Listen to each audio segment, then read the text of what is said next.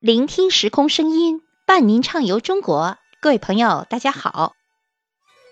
北京的颐和园是我国现存最完整、规模最大的一座皇家园林，与河北承德避暑山庄、苏州的拙政园、留园并称为中国四大名园。颐和园是以人工挖掘堆砌形成的昆明湖。万寿山为基址，以杭州西湖风景为蓝本，汲取了江南园林的设计手法和意境，建成的一座大型的山水园，被誉为皇家园林博物馆。那么，颐和园是什么时候开始兴建的呢？颐和园的原名叫清漪园。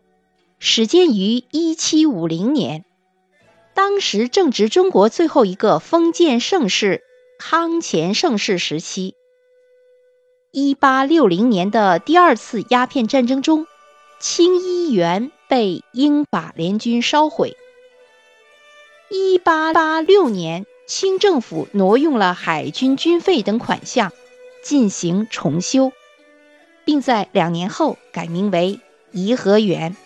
作为慈禧太后晚年的颐养之地，从此颐和园就成为晚清最高统治者在紫禁城之外最重要的政治和外交活动的中心，也是中国近代历史的重要见证和诸多重大历史事件的发生地。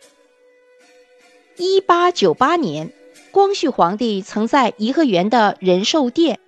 接见了维新思想家康有为，询问变法事宜。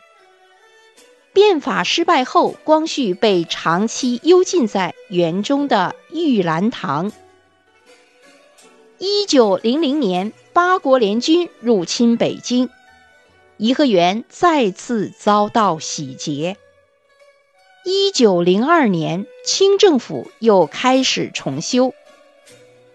清朝末年，颐和园成为中国最高统治者的主要居住地。慈禧和光绪在这里坐朝听政，颁发谕旨，接见外宾。清朝灭亡后，颐和园在军阀混战和国民党统治时期又遭到了破坏。新中国成立后，政府对颐和园进行了多次的修复。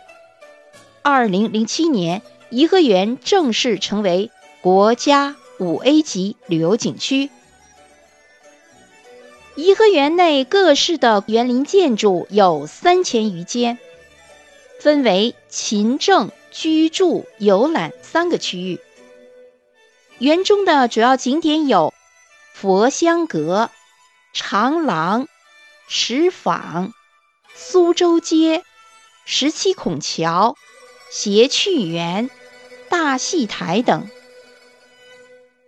佛香阁为八面三层四重檐木结构，通高四十一米，其中包括二十米高的石造台基，阁顶金碧辉煌，气势恢宏，是颐和园的标志性建筑。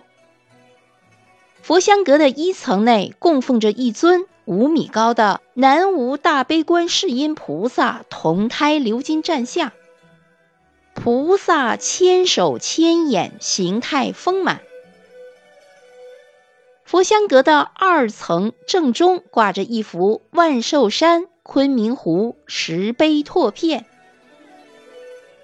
颐和园的长廊始建于一七五零年。后来被英法联军烧毁后，又重新修建，全长有七百二十八米，是中国园林建筑中最长的游廊。在长廊西端的湖边是一条大石船，取名清雁舫，意思是海清河晏之意，是颐和园唯一带有西洋风格的建筑。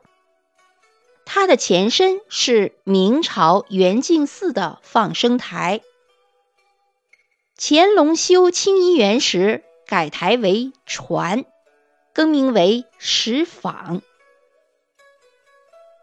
万寿山以南就是碧波荡漾的昆明湖，湖上有一仿杭州西湖苏堤而建的西堤，与西堤相对的是昆明湖东岸的东堤，其中段就是形若彩虹的十七孔桥。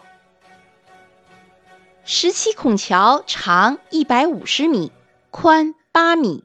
望柱上有神态各异的石狮子五百四十四只，从中间一孔向两边数去，都是九孔。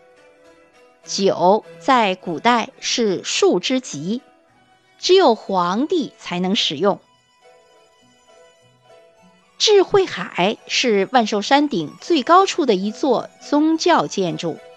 是一座完全由砖石砌成的无量佛殿，建筑外层全部用精美的黄、绿两色琉璃瓦装饰，上面用少量紫色、蓝色的琉璃瓦盖顶，整座建筑显得色彩鲜艳、富丽堂皇。尤其是镶于殿外壁面的一千一百一十尊琉璃佛，更富有特色。智慧海一词是佛教用语，本意是赞扬佛的智慧如海，佛法无边。智慧海这个建筑虽然特别像木结构的，但实际上没有一根木料，全部是用石砖砌成的。因为没有梁承重，所以称之为无量殿。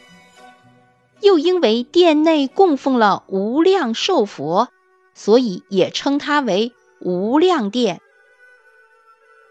谐趣园位于颐和园的东北角，由于它小巧玲珑，在颐和园中自成一局，所以有园中之园之称。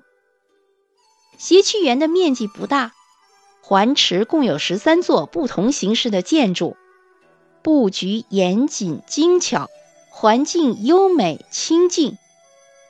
这座小园是清乾隆时仿无锡惠山脚下的寄畅园建成的，原名惠山园。建成后，乾隆曾写《惠山园八景诗》。在诗序中说：“一亭一径，足谐奇趣。谐趣园集生趣、楼趣、桥趣于一体，趣味无穷。”好，各位听众朋友们，北京颐和园就为您简要的介绍到这里，感谢您的收听与分享。